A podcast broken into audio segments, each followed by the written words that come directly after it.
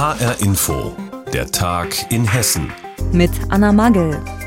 Nach dem Streik ist vor dem Streik. Erst vor wenigen Wochen hatten die Lokführer der Deutschen Bahn ihre Arbeit niedergelegt. Jetzt streiken sie schon wieder und legen damit fast den kompletten Bahnverkehr lahm. So gut wie nichts geht mehr an den Bahnhöfen in Hessen und ganz Deutschland. Nur jeder vierte Fernzug fährt. Im Regionalverkehr ist es noch heftiger. Im Rhein-Main-Gebiet sollen rund 90 Prozent aller S-Bahnen ausgefallen sein.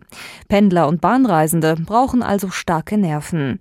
Wie die Situation am Frankfurter Hauptbahnhof am ersten Streiktag war, darüber berichtet HR-Inforeporter Roman Warschauer. Am Frankfurter Hauptbahnhof ist am Vormittag deutlich weniger los als sonst. Viele Reisende und Pendler haben sich ganz offensichtlich auf den Streik eingestellt, sich um Alternativen gekümmert. Andere stehen mit Koffern oder Taschen am Bahnsteig und warten auf einen der wenigen Züge. Samstag früh kam die E-Mail, dass unser Zug ausfällt. Man musste umdisponieren, dass wir halt jetzt von hier fahren und nicht von Aschaffenburg aus.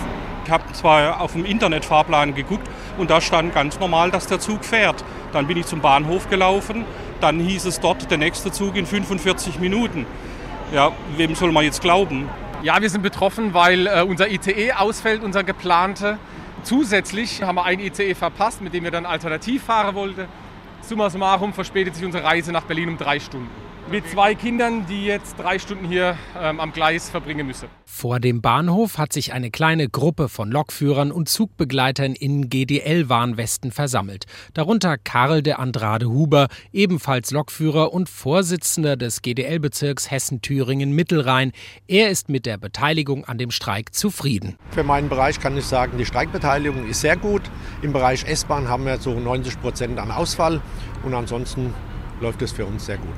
Wie bereits bei der vergangenen Streikrunde hat die Bahn einen Ersatzfahrplan aufgelegt. Der werde auch weitgehend eingehalten, sagt Bahnsprecherin Anja Bröker. Unser Ersatzfahrplan ist stabil angelaufen und wir bieten ein verlässliches Grundangebot. Im Fernverkehr umfasst das rund ein Viertel der Züge. Im Regional- und S-Bahn-Verkehr fahren wir rund 40 Prozent. Jedoch schwankt die Anzahl der angebotenen Züge je nach Region stark. Dennoch hört man immer wieder, dass zum Beispiel plötzliche Gleiswechsel nicht richtig kommuniziert werden und so Reisende ihren Zug verpassen. Das Verständnis für den Streik ist bei vielen Fahrgästen entsprechend über überschaubar. Ich finde, dass dieser Streik unverhältnismäßig ist. Ja, dass so eine relativ kleine Gewerkschaft mehr oder weniger ein ganzes Land lahmlegen kann. Und von daher fühle ich mich eher als Opfer des Streiks. Ich kann das Personal schon verstehen, dass sie versuchen, auf diesen Wegen da ein bisschen zu mehr Geld zu kommen. Aber es ist natürlich auf Kosten der Passagiere oder der Kunden. Ne? Der Streik ist zwar gut, aber das ist schon ein bisschen sehr hart, was man von der Bevölkerung erwartet, für den Kunden. Gestern hatte die Bahn noch einmal versucht, mit einem neuen Angebot die Gewerkschaft zu Verhandlungen zu bewegen. Sie kündigte eine Corona-Prämie, eine Einmalzahlung an. Die Gewerkschaft lehnt das aber ab, Bezirksvorsitzender Karl de Andrade Huber. Wenn der Arbeitgeber sagt, wir wollen darüber verhandeln, da ist ja noch nichts ausgesagt, was er denn will.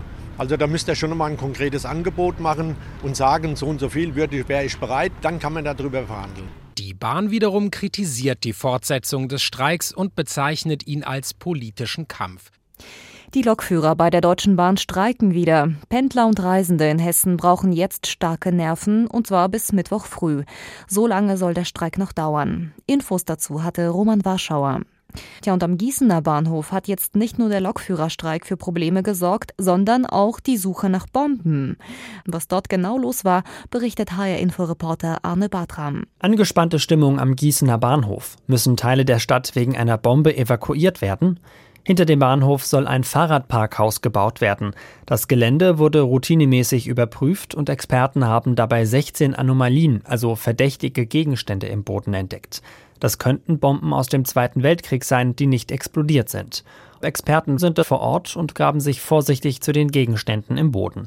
Bis jetzt sind ihre Funde aber eher unspektakulär. Peter Reikens. Im Moment haben wir einen Findling gefunden, also einen Stein und Metallteile von einem Zaumpfosten. Und es gibt halt eine Anomalie. Man kann es nicht unterscheiden, ob es eine Bombe ist oder nur Metallteile. Ne? Also müssen er und seine beiden Kollegen alle verdächtigen Teile einzeln überprüfen. Das dauert. Weil Gießen im Zweiten Weltkrieg stark bombardiert wurde, werden immer wieder Blindgänger auf Baustellen gefunden.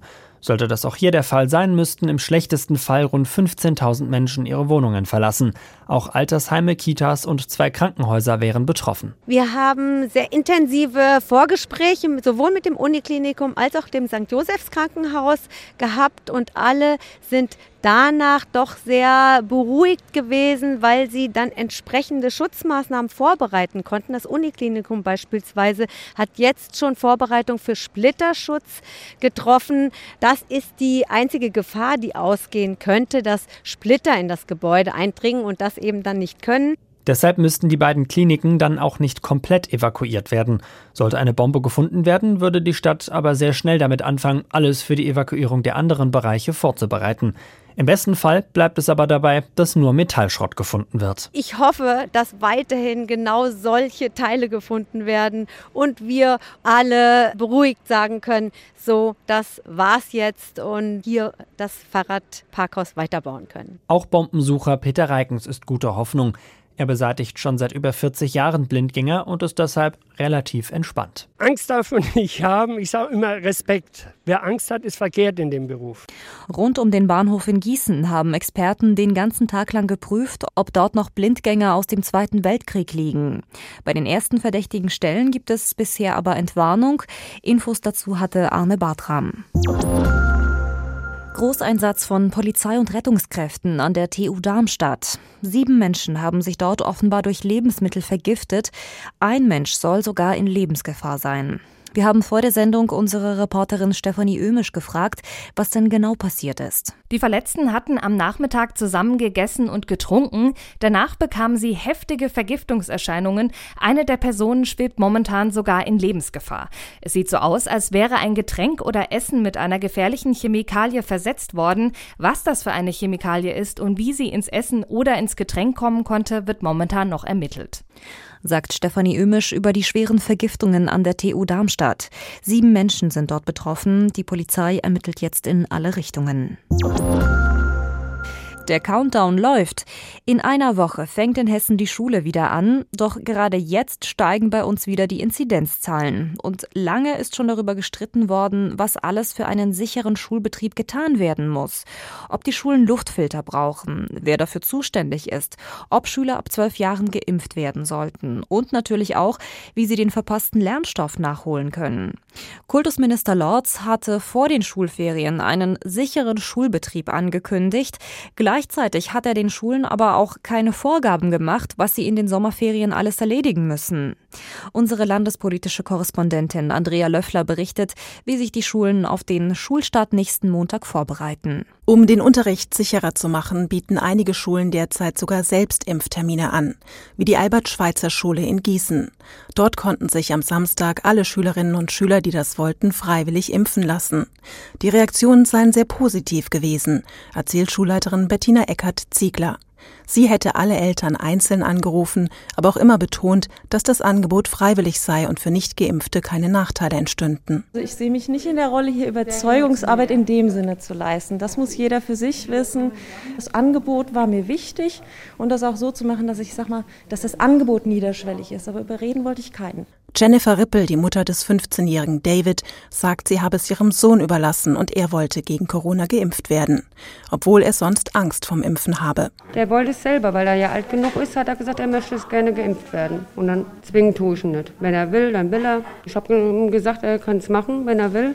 Ich finde es gut. Das Impfen ist aber nur ein Baustein, zumal noch nicht klar ist, wie viele Schüler sich am Ende wirklich impfen lassen.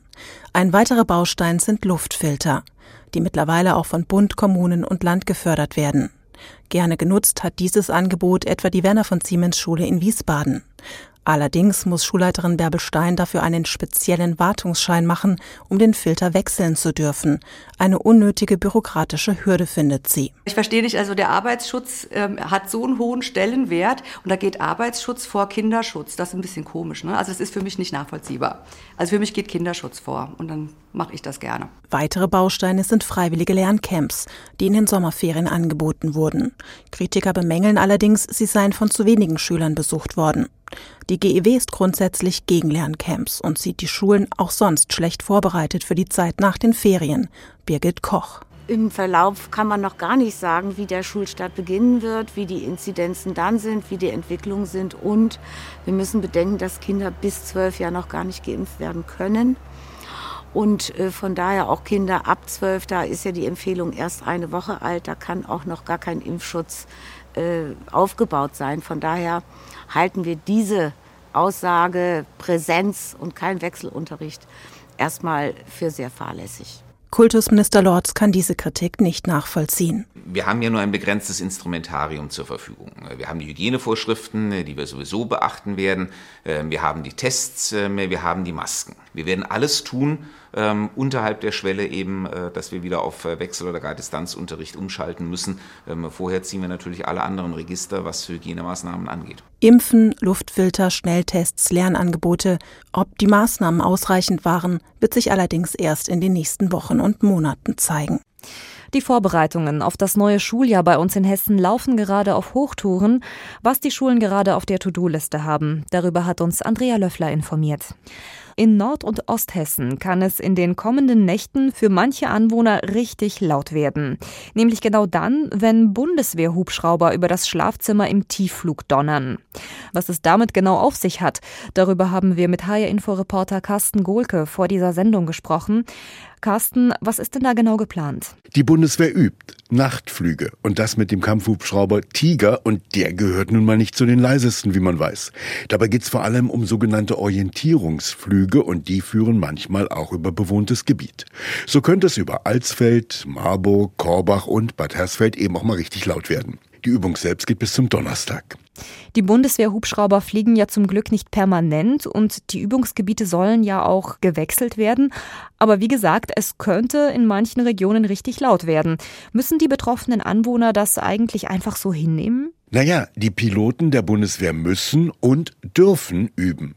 Wem es aber dennoch zu laut wird, weil die Piloten vielleicht doch zu lange in einem Revier ihre Kreise drehen, der kann das Infotelefon der Bundeswehr nutzen. Für alle Fragen rund um den Übungseinsatz. Denn dafür wird extra ein Bürgertelefon geschaltet mit der Nummer 0800 8 620 730 sagt Carsten Gohlke über die Übungsflüge der Bundeswehr. Die sind bis Donnerstag über Nord- und Osthessen geplant. Und dort können die Kampfhubschrauber in einigen Wohngebieten für jede Menge Lärm sorgen. Und das war der Tag in Hessen mit Anna Magel. Die Sendung gibt es auch als Podcast auf hrinforadio.de.